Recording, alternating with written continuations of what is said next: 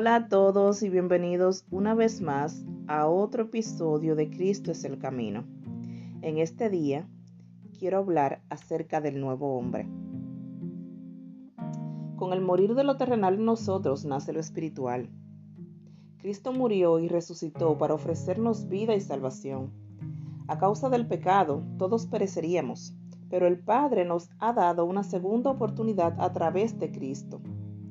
La palabra en Colosenses 3:5 nos indica que hagamos morir lo terrenal en nosotros, o sea, todo lo que ofende a Dios, todo lo que impide una relación estrecha con Él y nos vistamos del nuevo hombre que es Cristo. Cristo es el ejemplo perfecto, sin mancha y sin arruga, el cual nunca se dejó vencer por lo terrenal. Cuando lo terrenal va muriendo en nosotros, y no me refiero al cuerpo, sino a los malos hábitos, a los vicios y las malas actitudes. Entonces lo espiritual empieza a emerger.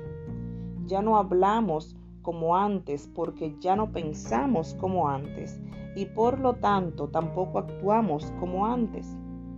Ya no vivimos para darle gusto a la carne o satisfacer el, nuestro ego. Ahora vivimos para Dios. Cuando comenzamos entonces a vivir para Dios, sus pensamientos se nos revelan. En Primera de Corintios, en su capítulo 2 y verso 11 nos dice que nadie puede conocer los pensamientos de Dios excepto el propio Espíritu de Dios. Así que si queremos saber los pensamientos de Dios, debemos tener su Santo Espíritu en nosotros.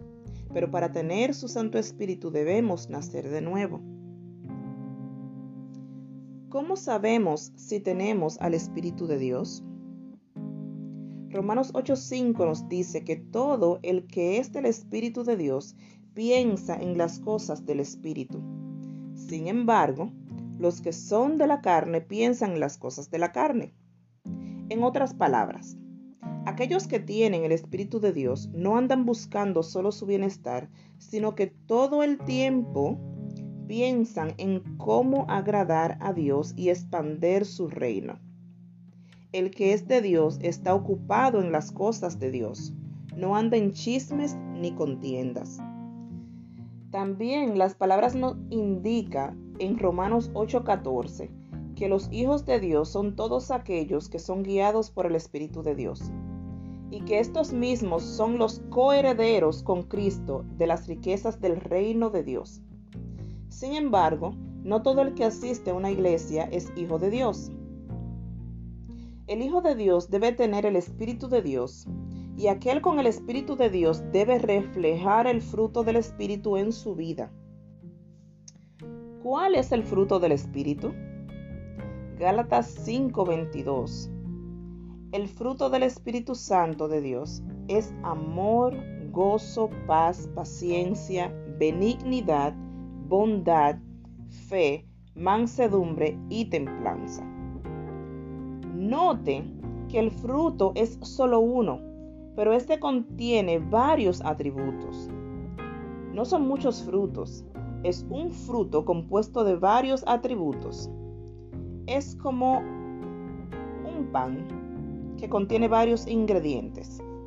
Si falta uno de los ingredientes, el pan ya no es pan puede ser otra cosa muy parecida al pan, pero si no están los ingredientes correctos, no es igual. Procuremos al Espíritu de Dios. Así conoceremos a Dios y sus pensamientos, para que seamos realmente hijos y coherederos con Cristo en los lugares celestiales.